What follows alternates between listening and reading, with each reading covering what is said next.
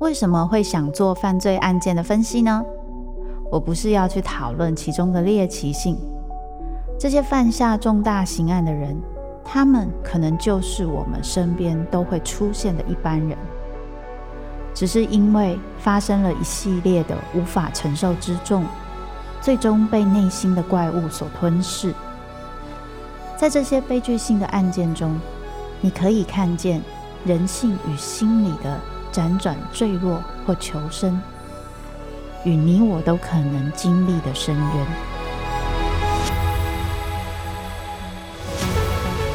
我是周慕姿，我的全新订阅节目《周慕姿读犯罪脚本》，被恶魔追逐的人，带你从心理学的角度探索人性的黑暗面，以及他们内心始终没说出口的挣扎。现在就到 Apple Podcast 以及静好听，搜寻。周慕之读犯罪脚本，被恶魔追逐的人。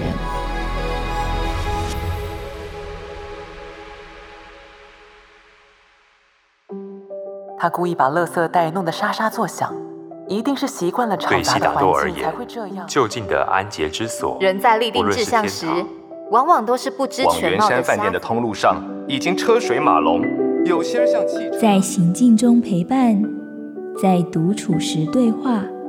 随时随地用声音滋养生活，一周听一本有声书。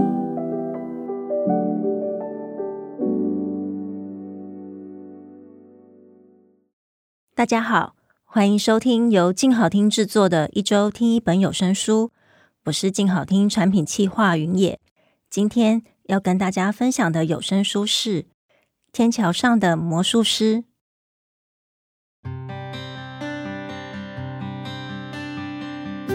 天桥上的魔术师》是一部大家耳熟能详的作品。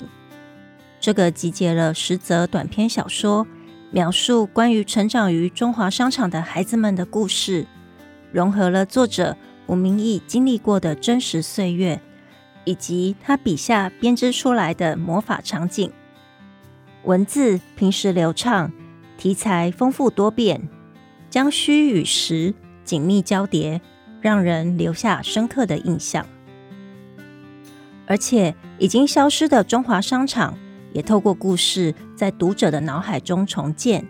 连从来没有机会见过他的人，也能从字里行间想象那里曾经有过的人群、商家、天桥、天台、过弯的火车、白昼与黑夜的景象，还有空气中飘散的声音与气味。喜乐与哀伤。准备播音稿的时候，我常在一些句子底下划线，除了是自己觉得很有感触，也想借此提醒主播要留意这里的情感表达哦。好比说，九十九楼这篇故事里有一段是这么说的：那些霓虹广告的光，红的、紫的、白的、蓝的。打在两个孩子的脸上，这个世界如此美丽，他们当时不晓得这一点。这世界如此哀伤，当时他们也不晓得。或是唐先生的西装店里的这句：“说起来，在我们还没有真的认识世界的年纪，书里就什么都有了。”我觉得这本书。有个隐藏版魔法，就是它能让你在不同年纪读出不一样的感受，就仿佛经年累月逐渐改变风味的酒。我们过去与现在所在意的事情不见得一样，但我们成为现在的样子，肯定是与那些照耀过生命的暖阳、扫过的狂风所留下的刻痕有关。就好像那些商场孩子的人生一样。由于每篇故事有各自的主人翁，录音前我们就计划邀请多位主播共同录制，并且依据情节安排合适的人选。静好听声音主播曾子婷、张新哲、苏玉祥、徐寿博、张怡庆和郭实地接下了重任。每位都将自己阅读后的心情转化为蕴含温度与张力的展演，听得到稚气、轻巧、沉稳、爱恋、遗憾、怀念、惆怅等种种的情绪。主播们各有自己的声音色彩与气质，因此开录之前，我们也事先设下让整体听感和谐的目标，希望让大家听起来觉得舒服。而除了感谢主播的用心以外，也要谢谢三位录音师，负责录制最多篇故事的德伟，挑选主题音乐的燕晨，还有协助后制的仁彬。这次的录制过程中，让整个团队最感到兴奋的事情是，作者吴明义接受了录音与访问的邀约，并且同意让有声书一起收录他亲自分享的内容。在这里，也要感谢制作人文佩和录音师佩瑜。建议大家先听完故事，最后再聆听作者的分享，应该会有福至心灵的感受哦。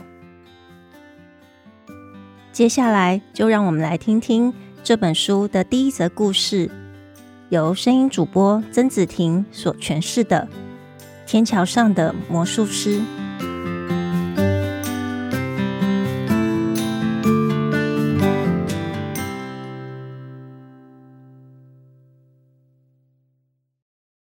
天桥上的魔术师，作者吴明义，由曾子婷、张新哲、苏玉祥、徐寿博、张怡庆、郭时弟为你读书。我真正想当的是魔术师，但我变魔术的时候会很紧张，只好避难于文学的孤独中。贾西亚·马奎斯。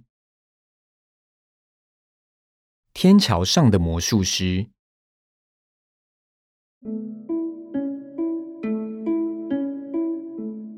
我妈常说：“心里惊歹势。”这是他对我的隐藏式评价，小小的遗憾。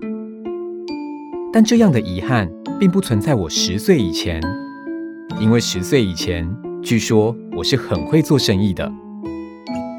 我家开的是鞋店。只是一个小毛头对客人说：“你穿这双鞋好看，这是真皮的哦，算你便宜一点。”哎呀，已经是最低价了啦！怎么样都不太真实，太没有说服力了。有一年，我妈终于想到一个点子，她说：“你可以去天桥卖鞋带跟鞋垫，人家看你小孩子一定会买的。”小孩子天真的脸本身。就是人生为了要让我们勇于活下去所设下的骗局，这是我到很久以后才了解。商场一共有八床，以忠孝仁爱、信义和平命名。我家住在爱跟信之间，爱跟信之间有一座天桥，跟人之间也有一座天桥。我比较喜欢爱跟信之间的天桥，因为那个天桥比较长。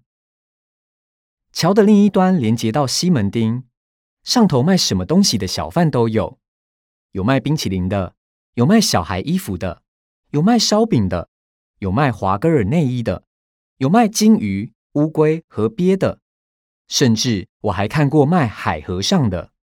海和尚是一种蓝色的螃蟹。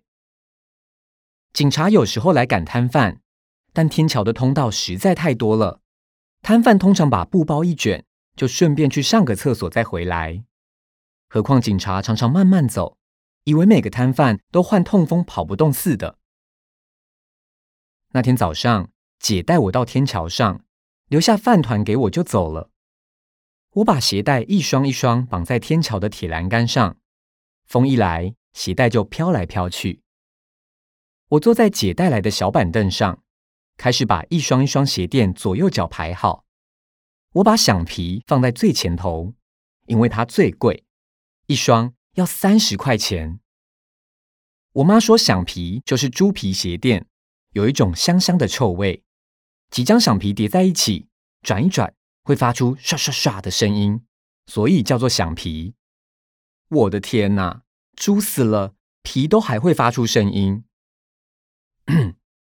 我太喜欢在天桥上卖鞋垫了。我的摊位对面是一个头发油油、穿翻领夹克、灰长裤，套着中间没有拉链，也没绑上鞋带的伞兵鞋的男人摆的摊子。伞兵鞋是有很多鞋带孔的长筒靴，那样的长筒靴要绑鞋带是世界上最麻烦的事了。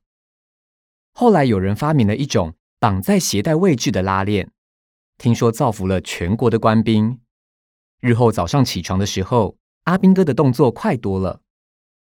我家那时每天都至少有十个阿兵哥来买伞兵鞋的拉链。我想说不定。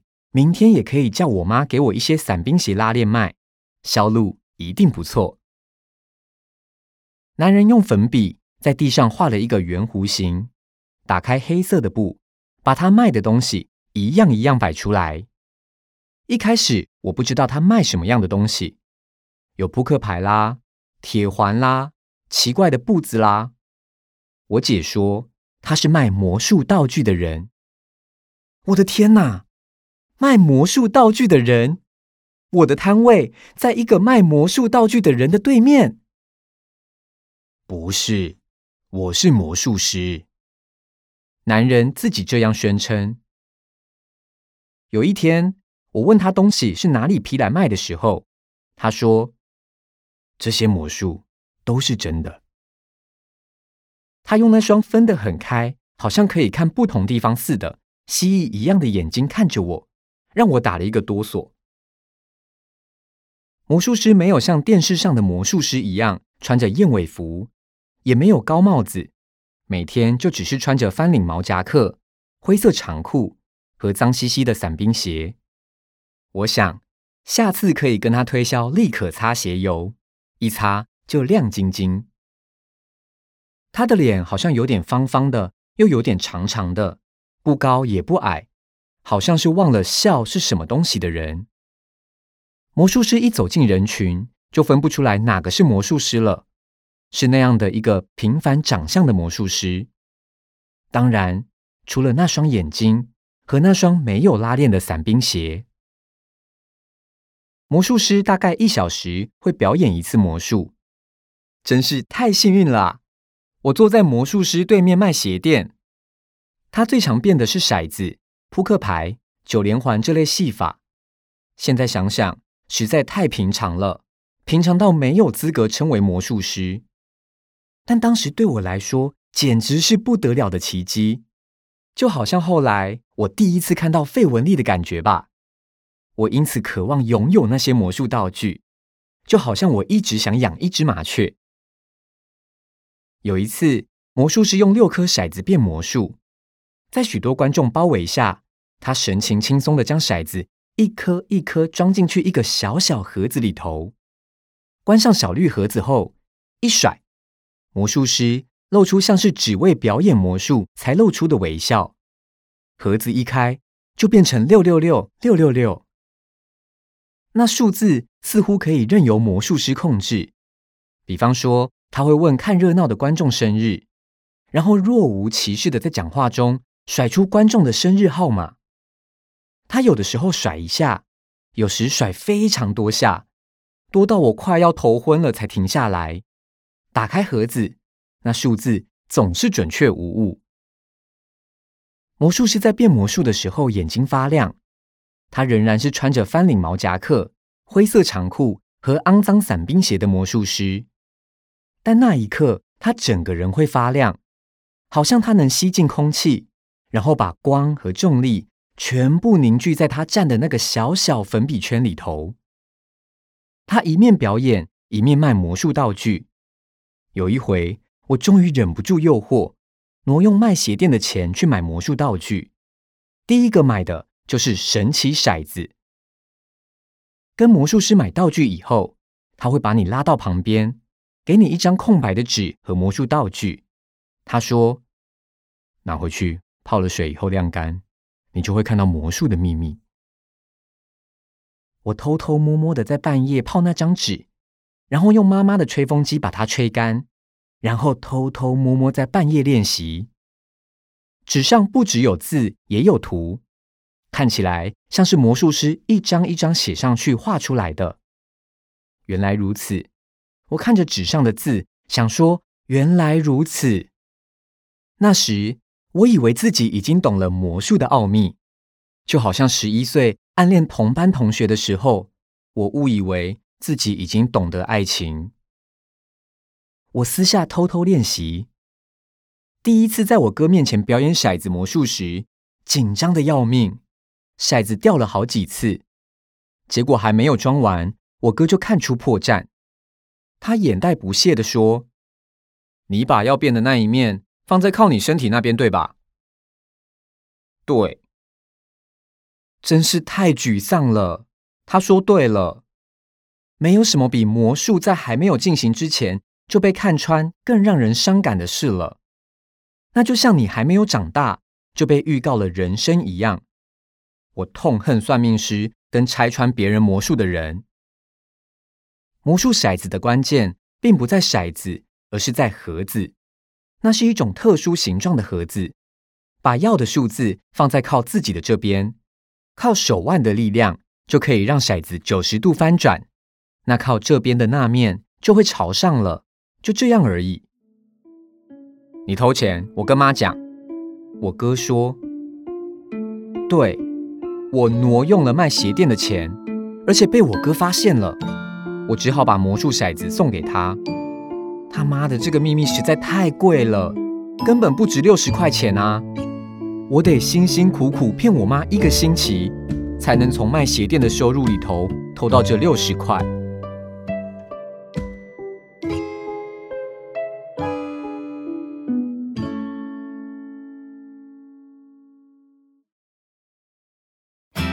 想听爱听，就在静好听。